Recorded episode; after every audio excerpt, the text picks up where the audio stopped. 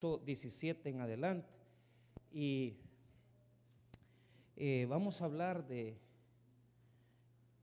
el título es No se enoje con Dios, no se enoje con Dios. Primer libro de Reyes 17, verso 17. Muy bien, los que vienen el domingo saben que ya tratamos la escena número 2 la escena número 2 es la que voy a explicar. Y la última escena del 17 es esta que vamos a, leer. Así que se trata aconteció que cayó enfermo el hijo del ama de la casa, y la enfermedad fue tan grave, iniquidades, y para hacer morir a mi hijo, él le dijo, dame acá tu hijo. Entonces él lo tomó de su regazo y lo llevó que nos ministres, que puedas fortalecernos en tu presencia, haciéndonos comprender las verdades de estos textos bíblicos. Desde ya, bendito Señor, oramos toda nuestra ansiedad, todas nuestras preocupaciones, aquellas cosas que no nos dejan tranquilos, aquellas preocupaciones que, que ya no podemos cargar. Te las presentamos a ti. Pueden tomar asiento. Muy bien. Eh, quiero decirles que el capítulo 17, el capítulo 17 nos presenta a Elías, el profeta.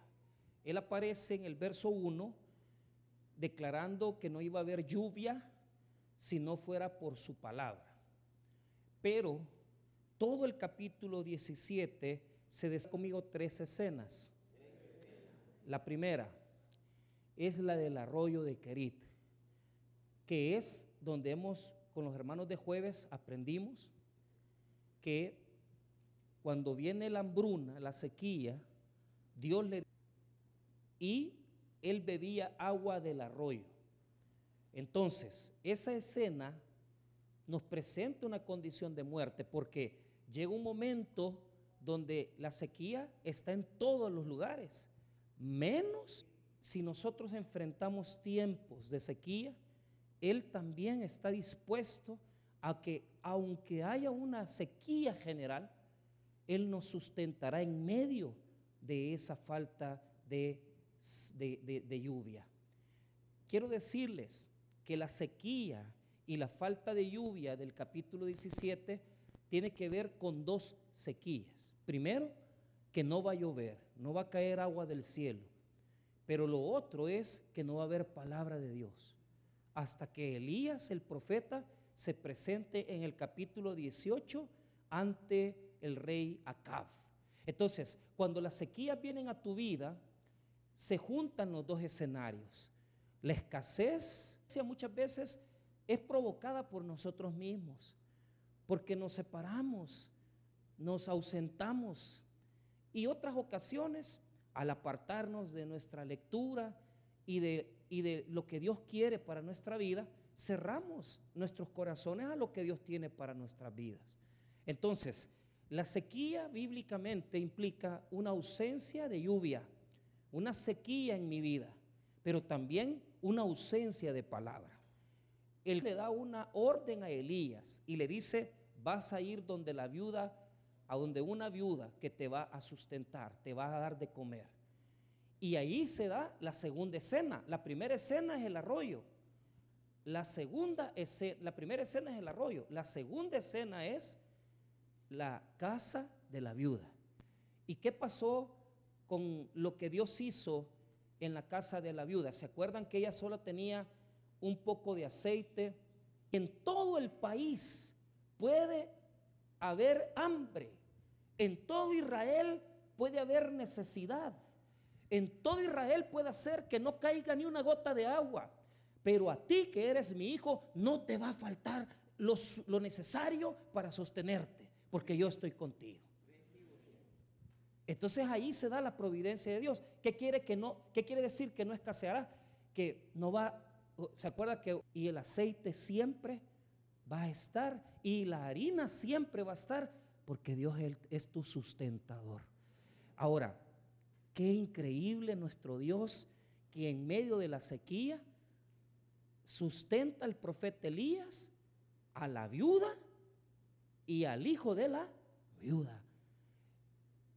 La multiplicación se dio en esa casa, de tal manera que en la vasija no faltaba el aceite y tampoco en la que esta crisis de sequía duró tres años y medio. Eso dice eh, el texto a tres años, el Nuevo Testamento dice tres años y medio. Pero te imaginas tú que en todo el país no había agua y solamente, y no había comida, porque al no llover no había agricultura y no había cosecha. Pero solo en la casa de la viuda había comida, hermanos. No es, no es lindo nuestro Dios que nos sustenta en medio de nuestras crisis. Claro que sí. Pero vea, esa es la segunda escena. La escena segunda termina de una forma maravillosa, porque el verso 16 nos habla del cumplimiento de la palabra profética. El verso 16 dice que se cumplió lo que el profeta había dicho, que Dios había manifestado con respecto a la crisis. Ve el 16, y la harina de la tinaja no escaseó, ni el aceite de la vasija mengó, conforme a la palabra que Jehová había dicho por Elías. Yo tengo marcado aquí, le, he puesto cumplimiento de la, de la palabra profética. Ese verso sella posiblemente dos años, no sé, dos años y medio, posiblemente casi los tres años de sequía en Israel. Por todo ese periodo de tiempo, la viuda recogía, sacaba aceite y sacaba harina y no faltaba la comida en casa. Pero de repente, día comido de repente, entramos al tercer escenario de muerte. Pelear con el hambre es una cosa, pero pelear con la muerte es algo bien difícil. ¿Por qué? Esa transición es la que nos cuesta entenderla. Entonces, yo quiero que usted comprenda que entre el 16 y el 17 hay un cambio. Y ese cambio es el que nosotros no soportamos. Porque se nos hace incomprensible que el Dios que nos ama, que nos cuida, de repente permite cosas que no podemos entender. ¿Cómo es posible que estando todo perfecto, habiendo comida en la casa, la única casa en Israel, eh, perdón, en, en la zona de Sarepta, en donde había comida y en la zona de Israel que no había nada. Pero ahí viene la muerte. Y la muerte se presenta de muchas maneras. Se presenta como enfermedad, se presenta como a veces enfrentar una cirugía, a veces cuánta gente le ha dicho a sus hijos, hijos, me voy a ir, voy a, someterme a una cirugía y tal vez la cirugía no es invasiva, pero dicen, mire, voy a dejar las cosas arregladas porque no sé si voy a sobrevivir. Antes la gente moría de muchas veces de, cosas muy sencillas, de la vesícula. Pues hoy la medicina ha avanzado, pero, pero mucha gente antes de ir a una operación, más cuando es de cáncer, no, voy a arreglar las cosas porque no sé si voy a poder sobrevivir. Del escenario de bendición del 16, Dios nos introduce al escenario de muerte del, 17. ¿Por qué? Porque dos años no faltó la comida y la hambruna no llegó a mi casa, pero ahora la muerte se viste de enfermedad. ¿Y cómo respondo a, una situación cuando de repente mi madre está enferma, mi padre está enfermo, yo tengo una enfermedad. ¿Cuántas personas en la iglesia están padeciendo de cáncer, están luchando con el cáncer y, eso se vuelve como algo eh, persistente? Cuando la muerte se viste de enfermedad es duro, Porque uno quisiera que, que pasara el tiempo y que ya todo se terminara. Pero ¿cuál es el problema? La muerte desfila muchas veces lentamente y baila alrededor de nosotros. Porque así es la muerte. La muerte danza. La muerte se mueve. Vivimos en la muerte. Hablaba con Eric, el pastor Eric, y le decía, ¿dónde estás, Eric? En Santa Rosa de Lima, ayer. Y yo, como conozco Oriente, yo le dije, mira, hijo, cuídate en el divisadero, ahí hay muchas muertes, peor que en moto andaba, en una moto pequeña. Menos mal que él es grande, o sea, grande de corazón. Entonces, pero, pero yo mismo tuve que ir hace unos 12, 14 años a hablar con una persona porque uno de los pastores de nuestra, de nuestra iglesia lo atropelló y, esta persona perdió una pierna. Entonces yo le digo, cuídate, tenés cuidado y no vayas sobrepasando y esté tranquilo. ¿Por qué? Porque la muerte baila alrededor de nosotros.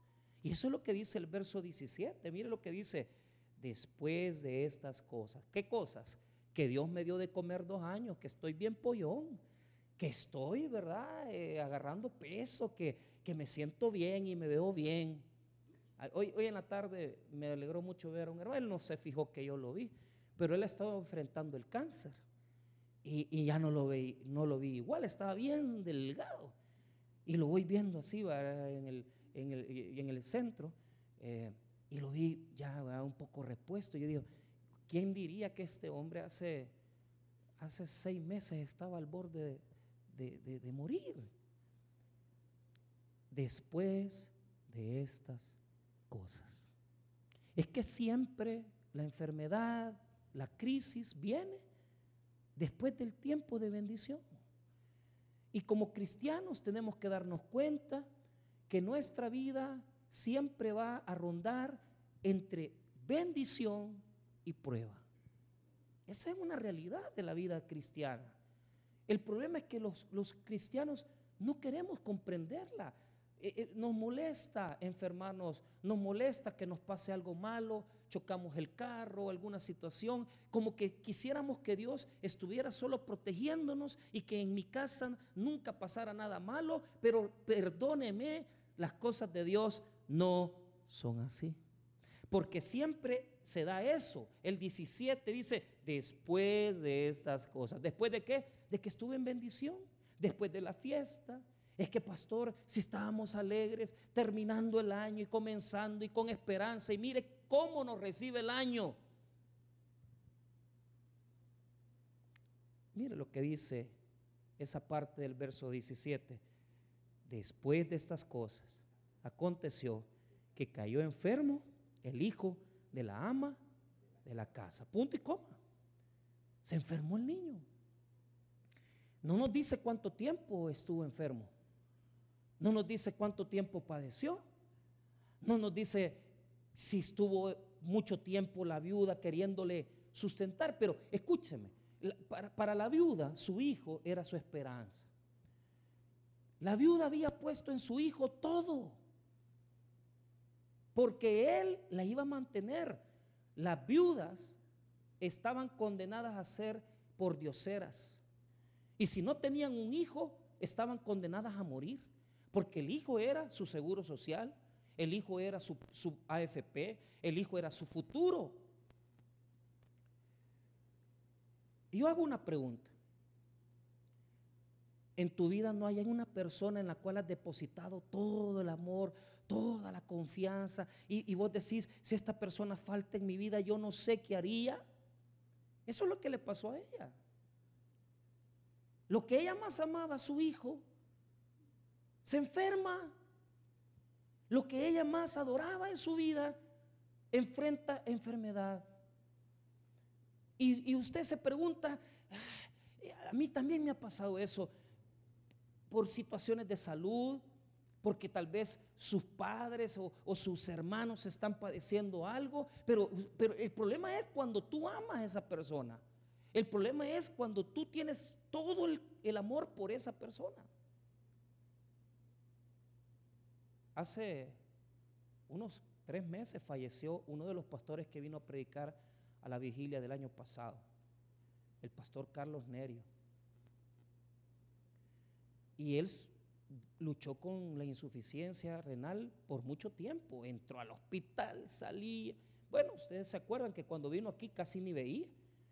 Y él, su pila era, mire pastor, lo único que yo le he pedido a Dios es que no me deje, que, no, que me siga permitiendo manejar para ir y venir a las vigilias. Y falleció. Pero luchó. Esos, e, esos, esos tiempos de enfermedad a veces son largos, a veces son cortos. Pero la verdad no sabemos cómo es que Dios mueve eso, porque Dios es el que tiene en sus manos la vida y la muerte de cada uno de nosotros. No sabemos. Y yo no soy muy adicto al, Facebook, pero, pero vi una foto de su esposa, la hermana Laura. Un día la vamos a traer para que testifique. Poniendo la foto de él, sus recuerdos. Pero yo, yo, o sea, ¿qué pasa cuando tú pones el corazón en una persona? ¿Qué pasa cuando tú dices, no, es que yo sin esta persona no sé qué pasaría conmigo? Eso es lo que le pasó a ella. Dios se está metiendo con lo que ella más ama. Y el punto y coma separa el tiempo de la enfermedad con el tiempo más duro. ¿Cuál es el tiempo más duro? Mire lo que dice el 17 al final. Y la enfermedad fue tan grave que no quedó en él aliento. Muchos eruditos dicen, porque el hebreo es un idioma difícil, que lo que pasó con esta persona, este joven, es que estaba, solo se había desmayado, pero en los versículos que continúan se afirma por parte de profeta y por parte de la mujer, de su mamá, que estaba muerto. Tanto el versículo 18 dice, y para hacer morir a mi hijo. O sea, hay una aclaratoria del texto en hebreo diciendo que cuando dice que se fue el aliento, quiere decir que murió. Eh, los hebreos no son como nosotros, que dividen cuerpo, alma, espíritu, eso no. En el mundo hebreo todo está junto con la carne. En la carne está todo. Y la carne no puede estar separada del espíritu y del alma. Tiene que estar siempre unida.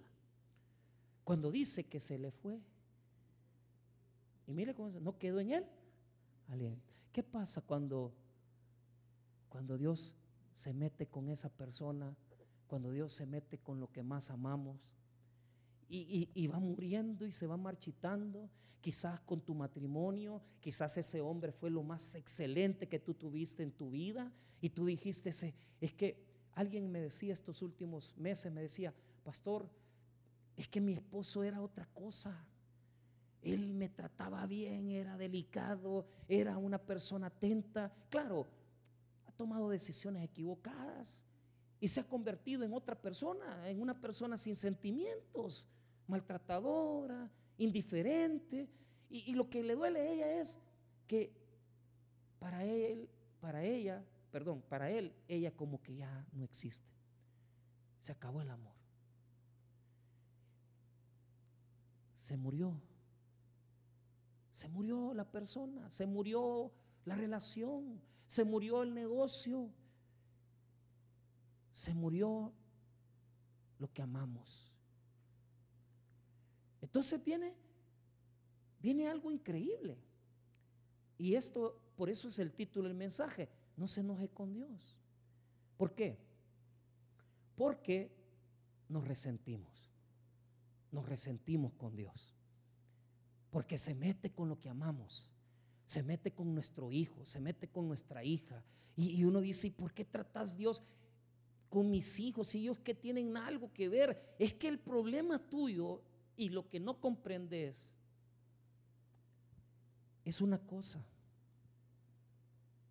Dios tiene todo el poder. Él tiene toda la autoridad para tocar cualquier área de nuestra vida. Y nosotros tenemos que ser humildes. Porque cuando nosotros nos enojamos es consecuencia del orgullo. Una persona resentida con Dios quiere decir que tiene un corazón orgulloso y que no soporta que el Dios Todopoderoso toque aquella cosa o aquella persona en donde usted ha depositado todo su amor que se meta con cualquier cosa, que se meta con el dinero, que se meta con mi casa, que se meta con mi carro, pero no con este hijo, pero no con esta hija, pero no con esta pareja, pero no con este padre o con esta madre. Es orgullo. ¿Qué refleja la crisis? La crisis refleja que el corazón de la viuda tenía rencor. Vea lo que ella dice. Mira los tres elementos que configuran un corazón resentido. Primero, mire lo que dice el verso 18. Y ella dijo a Elías, ¿qué tengo yo contigo, varón de Dios? Primero, el que se enoja le echa la culpa a cualquier persona. el culpable es que, es que vos no cuidaste. Es que vos no te tomaste esto. Es que vos no cuidaste la niña. Yo recuerdo una noche que nos tocó pasar en el hospital, ¿verdad? Y, y la niña, sin qué ni para qué, nosotros estábamos discutiendo, como siempre, en esa época. Y la niña pequeñita corrió, y yo no sé cómo que corrió en la oficina, pero la niña se rompió el labio. Y entonces, eh, lo primero, ella, mi esposa, rió en crisis, mira lo que hiciste, que, yo no tenía la culpa, tú tenés la culpa. ¿Por qué? Porque el orgulloso no quiere abrir su corazón. Él se forma una eh, cobertura de orgullo que no le permite decir, ¿qué debo yo? ¿En qué te he fallado, Señor?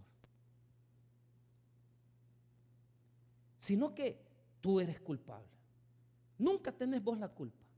Siempre hay otra persona que tiene la culpa. Tus hermanos, tus parientes, cualquiera menos tú. Pero esos son argumentos, porque la, la viuda lo que está diciendo, ¿qué tienes conmigo? Mira, mira Elías, ¿para qué viniste a mi casa a traerme la muerte? No hubieras venido mejor. Te hubieras quedado allá en el arroyo de Querir muriéndote de sed. ¿Para qué te di entrada a la casa? Mejor te hubieras quedado lejos. Siempre hay un culpable. Mientras usted está echando la culpa a la gente, incluso hay personas victimistas que dicen, sí, yo, yo, quizás yo no hice lo correcto. Es que mira, mientras estés extendiendo el dedo, no va a pasar nada en tu vida. A nosotros, mi esposa, tuvimos que ir al Hospital San Pedro. Todos los doctores, gracias a Dios de la iglesia, nos ayudaron. La niña quedó bien. Pero a todo esto, en lo que ella estaba, se le estaba haciendo los puntitos, yo agradezco al doctor Mit Javila, que es un gran eh, cirujano pediatra en Zulután, que, le, le, hizo acabar los puntitos a la Miranda. Pero esos puntitos, lo que a mí me recuerda, tal vez ella no se va a acordar, pero yo sí me voy a acordar. Que Dios a veces toca lo que amamos para que nosotros nos pongamos verdaderamente a cuentas con Dios. Sus cicatrices me recuerdan que yo dejé a mi esposa y a Miranda en el hospital y yo me tuve porque no despertaba todos los, eh, los anestesiólogos dijeron, bueno, no recuerdo la diferencia entre anestesista y anestesiólogo, uno es médico y el otro es licenciado, pero lo que sucede es que dijeron, ya va a despertar, no despertó toda la noche. Sí, mira, cuando la tenía en sus brazos, se cayó. Se, desvaneció, yo sentí que se estaba muriendo y no despertaba. Eh, pero a todo esto, yo en el carro con, la Belén y yo, Señor, ¿qué? ¿Cómo? ¿Qué, ¿Qué querés? No, es que Dios Dios no, no, no trabaja con eso, que vos tenés la culpa. Hay que, hay que abrir el corazón y oír a Dios. Y preguntarle, ¿por qué razón? Porque la viuda estaba tan frustrada que le dice, vos, vos tenés la culpa. Pero no solamente eso, mire la otra, el otro rasgo de un corazón resentido. Primero acusa a medio mundo, pero otro, otra cosa es, has venido a mí para traer a memoria mis iniquidades. Quizás estoy pagando algo que hice chiquitita. Tal vez estoy pagando algo que hice hace 20, 30 años. Quizás cometí un error. Quizás fui muy rebelde, pastor. Fíjate que ¿Cuánta gente dice, a saber que estoy pagando? Dicen, a saber que estoy, porque están con un cáncer y, se van hasta allá, hasta 20 años atrás. No, es que las cuentas con Dios son hoy. No son 20 años atrás, de 20 años atrás ya te las perdonó el Señor. La pregunta es, ¿qué cosas ¿En qué te estás resguardando? ¿Te estás resguardando en echarle la culpa a alguien? ¿Te estás resguardando en que, en que te seas la víctima y decís, ay, Dios me está cobrando porque yo fui una persona desordenada, porque yo fui una persona que no hice bien las cosas? Mira, deja de estarte echando la culpa. Así no funcionan las cosas. El tercer rasgo de una persona resentida con Dios para hacer morir a mi hijo. Esto es mío. No me quites a mi hijo. No me quites a mi hija. No me quites este negocio. Y luchamos y luchamos por, por detener aquellas cosas que creemos que nos pertenecen. Nada nos pertenece ni el dinero, ni las posesiones, ni la ropa, ni los hijos. Todo Dios nos lo ha concedido para que lo administremos. Pero hermano, ¿qué nos hace ser dueños de las personas o de las cosas? Ay, mi papá, no me lo quites. Ay, mire, mire, tranquilo. No es suyo, es de Dios. Es de Dios. Su trabajo, su dinero, mi hijo, dice ella. Pero yo noto algo en el verso número 19 eh, que es interesante porque el texto describe la característica del resentido. Además de que culpa a medio mundo, cree que Dios le está cobrando facturas de 30 años atrás, cree que Dios lo está castigando por lo que está pasando. Mira el 19 él le dijo, dame acá tu hijo. ¿Por qué le dijo, dame acá tu hijo? Porque el niño se le murió en los brazos a ella y ella lo tenía detenido. ¿Cuánta gente aquí no suelta? Y Dios le dice, yo quiero que me entregues lo que más amas. Yo quiero que me entregues tu orgullo. Yo quiero que me entregues tu hijo.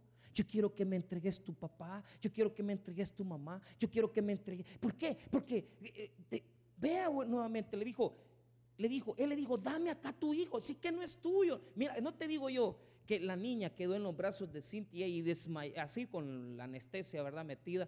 Yo sentí que se iba a morir y no despertaba.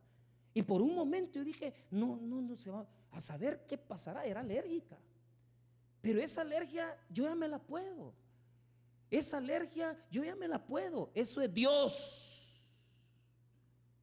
Tratando con mi orgullo.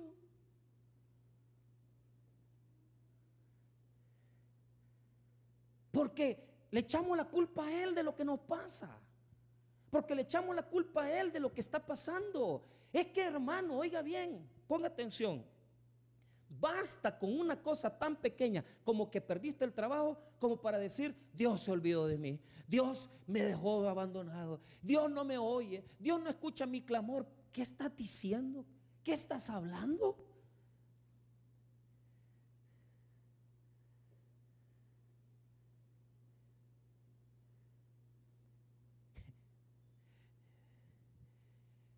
Él tuvo que venir, el profeta, y quitarle el niño de los brazos. Vea lo que dice el 19. Él le dijo, dame acá tu hijo. Entonces él lo tomó de su regazo. O sea, lo tenía quieto aquí. Deja ir. Deja ir. Soltá. No, no, no seas aprensivo, no seas aprensiva. No creas que vos sos la única o el único que está padeciendo eso. Lo que Dios quiere es que en lugar de estar peleando, le entreguemos a Él la bendición. Usted no es el dueño, ni usted es la dueña. A Él le pertenece. Y si usted quiere hacer algo bueno hoy, lo que tiene que hacer en la oración es decir, Señor, te entrego. Ya no voy a pelear. ¿Por qué? Porque no tiene sentido resentirme, no tiene sentido pelear. Lo que sí tiene sentido es esto. La mujer le reclamó al profeta. Pero acordate de algo. Acordate de esto.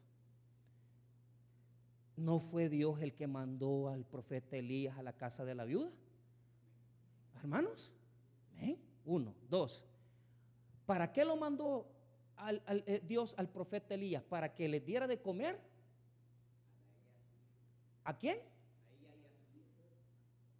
Por dos años y medio no te ha faltado la comida. Dios te ha sustentado, Dios te ha bendecido. Todos los días esa mujer veía un milagro. Todos los días esa mujer veía un milagro. Pero ¿cuál era el problema de la mujer? El problema de la mujer es que era incrédula. Hay mucha gente que tiene años de estar aquí viendo milagros, pero ¿sabe cuál es la verdad de su corazón? que usted no cree en el poder y la misericordia y en el poder de sanidad que Dios tiene. Por eso está resentido, porque el problema lo que provocó es que usted saque lo que verdaderamente tiene en su corazón. ¿Y qué es lo que tiene en su corazón? Que usted es una persona mal agradecida. Por 5, 10 años Dios te ha sostenido, te ha protegido, te ha bendecido. Entonces quiere decir que no te va a dejar abandonado. Él no te mandó al profeta para que te muras. Él te mandó al profeta para que aprendas a confiar solamente en Dios, solamente en Él. Deja de amar, deja de amar a tus hijos, deja de amar tus cosas, tu trabajo, tu prestigio, tu dignidad es que yo soy el licenciado, yo soy el doctor, yo soy el ingeniero. A Dios no le importa tu título. Entender una sola cosa. Has convertido la bendición en un ídolo. Y aquí ante los ojos de Dios no pueden haber ídolos. Porque una persona que verdaderamente tiene su corazón directo con Dios, sabe que ama a Dios más que sus hijos, ama a Dios más que a sus padres, ama a Dios más que a su esposo, ama a Dios más que a su esposa, porque Dios es la fuente de todas las bendiciones, del amor, la fidelidad, la misericordia. Él es lo único que tenés que aprender a amar para aprender a amar a los demás. Si no amas a Dios, no vas a aprender a amar ni a tus hijos, ni a tu marido, ni a tu esposo, ni a tu papá. Aquí hay mucha gente que dice, es que yo amo a mi papá. Mentira, si vos, ni vos te quedes solo. ¿Por qué? ¿Por qué? Porque cuando estás ante una crisis, me voy a ir de la iglesia. Ya no voy a ir al culto. ¿Cómo que Dios tiene la culpa? Es que el problema es que tu corazón no es fiel con Dios. Y Dios permitió que el profeta llegara a esa casa para que la viuda sacara lo que tenía dentro. ¿Y qué tenía dentro? Incredulidad. Ella no creía en el Dios de Elías. Si ha venido la crisis a tu vida, en tu trabajo, con tus hijos, mira, eh, mira, seamos honestos. Detrás de todo hay algo en ti que no terminas de creer en Dios. 100%. que no terminas de amar a Dios 100%. Que dentro de tu corazón no crees en el poder de Dios. Seamos honestos, no tenemos que andar inventando. En el fondo de tu corazón no existe fe. Esta mujer no la tenía. Si te ha dado de comer dos años y medio, has visto milagros todos los días, vos crees que te va a dejar morir. Pero eso se le olvidó a ella. Solo recordó sus pecados y recordó que echarle la culpa al profeta. Pero ¿sabe qué es lo interesante? Al final de cuentas entregó. ¿Qué es lo que tenemos que hacer? Hermanos, no nos apropiemos de nada. No nos apropiemos de nuestras bendiciones. No creamos que íbamos a pasar en el mismo trabajo 20 años. No creamos que la gente siempre va a estar para nosotros toda la vida. Va a llegar un momento donde cualquier persona que nos rodea puede pasar a otro lugar, puede sanar, puede irse. No somos dueños de la vida. El dueño de la vida es Dios. Y cuando yo dejo a Dios ser Dios en mi vida, es cuando yo puedo decir que yo ya confío en Él. Cuando yo puedo entregarle a Isaac lo que yo más amo. Cuando yo puedo entregarle lo que más amo, mi hija, mi hijo. Porque yo sé que eso no me mueve. Porque mi corazón le pertenece solamente a Dios. No me mueve. Sí hay rencor, sí hay un duro eh, que nos duele porque nos hospitalizaron, porque nos enfermamos, sí. Pero superamos, superemos eso. Y mire, el profeta se lleva al niño a su, a su, a su aposento. Esto nos muestra que el texto bíblico lo que quiere revelar es que el profeta vivía separado de la mujer. O sea, no, no, no tenían ninguna relación, sino que era, ella vivía abajo con su niño y el profeta arriba. Entonces, mira lo que dice el verso 19. Entonces él lo tomó de su regazo y lo llevó al aposento donde él estaba y lo puso sobre su cama. Y lo puso. Y aquí viene la oración de Elías. La oración de Elías representa lo último que queda en nosotros. Lo último que hay en el corazón que a veces no está ubicado bien con Dios. Esa lucha interna que sí, pastor, yo entiendo lo que me está diciendo, pero pero no, yo no quiero pasar por esto. Lo interesante es lo siguiente. Mira lo que dice el verso 20. Y clamando a Jehová dijo, Jehová, Dios mío, aún a la viuda en cuya casa estoy hospedado has afligido, haciéndole morir su hijo. ¿Sabes qué le está diciendo en hebreo? Ahí lo propone como una pregunta, pero lo que está diciendo es, mira esta viuda, Señor, ya estaba sin marido, estaba con una gran pobreza. ¿Qué es lo que estaba haciendo cuando le encontró a Elías? Recogiendo leños para dejarse morir. Y todavía le vas a quitar, le vas a quitar su hijo a esta mujer. Todavía cuando nosotros oramos así, Todavía no, no hemos llegado.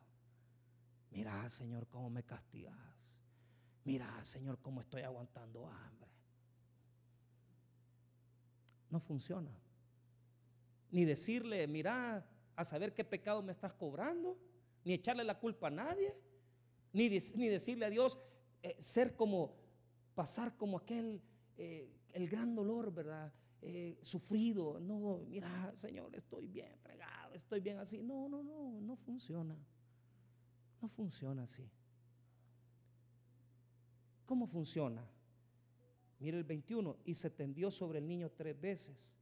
O sea, insistió, orando, y clamó a Jehová y dijo, Jehová Dios mío, te ruego que haga volver el alma de este niño a él. Ahí ya vamos entrando ya vamos reconociendo que Dios tiene el poder de la vida y de la muerte. Y que es la fuente de toda bendición que existe.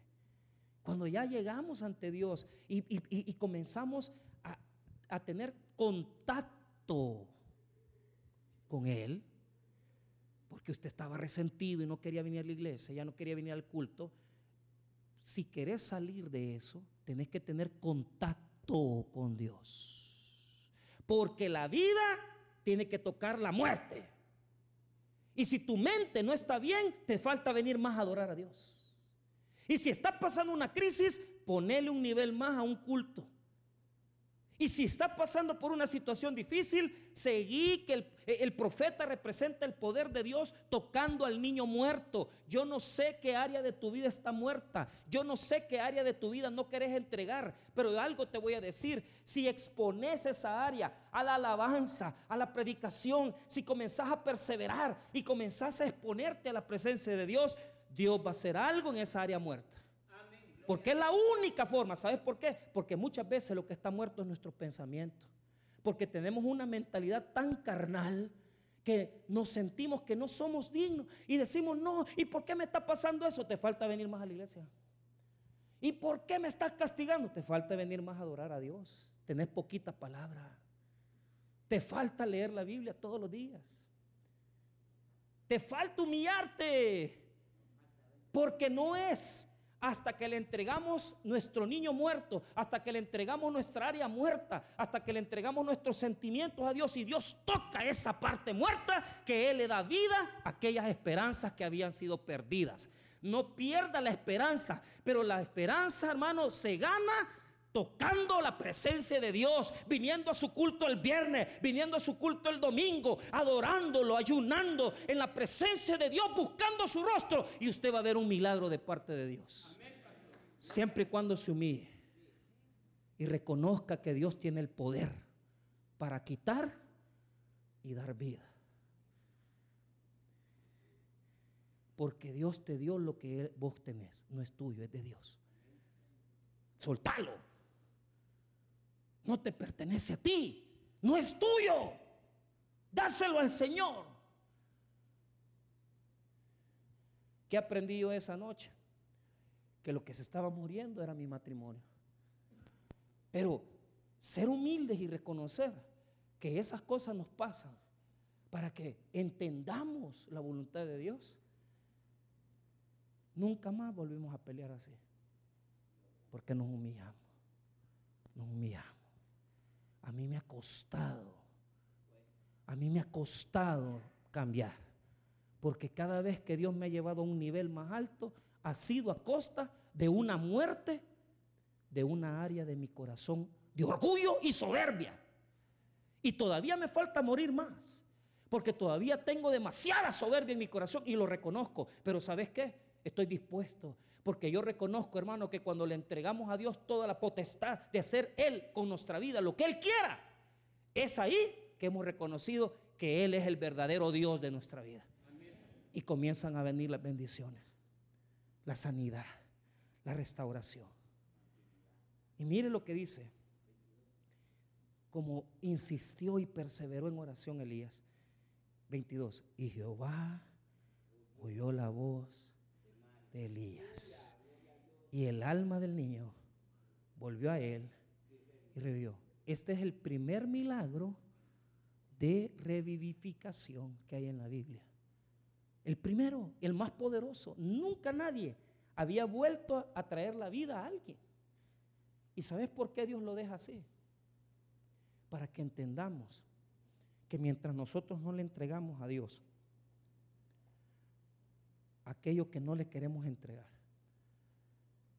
No hemos verdaderamente conocido el poder de la vida de Dios. No hemos conocido el poder que Dios tiene. Jehová oyó la voz de Elías. Y ahora vea el 23 y 24 y cerramos. Tomando luego Elías al niño, lo trajo del aposento a la casa y lo dio a su madre. Y le dijo Elías, mira tú y tu hijo vive. Pero mire lo que revela el 24. Entonces la mujer dijo a Elías, ahora conozco, no conocía, dos años viendo milagros, dos años viendo que Dios les proveía comida, dos años viendo que el profeta tenía poder. ¿Cuánta gente hay así en las iglesias? Cinco años en la iglesia, diez años en la iglesia, pero no creen en Dios. No están humillados ante Él. Y allí ella reconoce que no tiene que aferrarse a la bendición de Dios, sino que aferrarse al Dios que da la bendición. Ahí está el corazón, mire, aférrese al Dios que da la bendición. Mire lo que dice el 24. Entonces la mujer dio a Elías, dijo Elías, ahora conozco, hasta ahora, que tú eres varón de Dios y que la palabra de Jehová es verdad en tu boca. Se convirtió la mujer. No creía en Dios. Y así vemos muchos aquí, viendo que Dios nos ha bendecido, nos ha dado trabajo, nos da comida, nos viste, nos ha dado hijos preciosos. Pero en el fondo, vos no tenés fe en Dios. No la tenés. Hasta que entramos en una crisis, la crisis Dios la usa para poder encontrar en nosotros la verdadera fe. Si en esta noche estás pasando por un proceso así, humillémonos ante Dios, porque solo Él tiene el poder de la vida y de la muerte. Vamos a orar, hermanos. Padre, te damos gracias por tu palabra.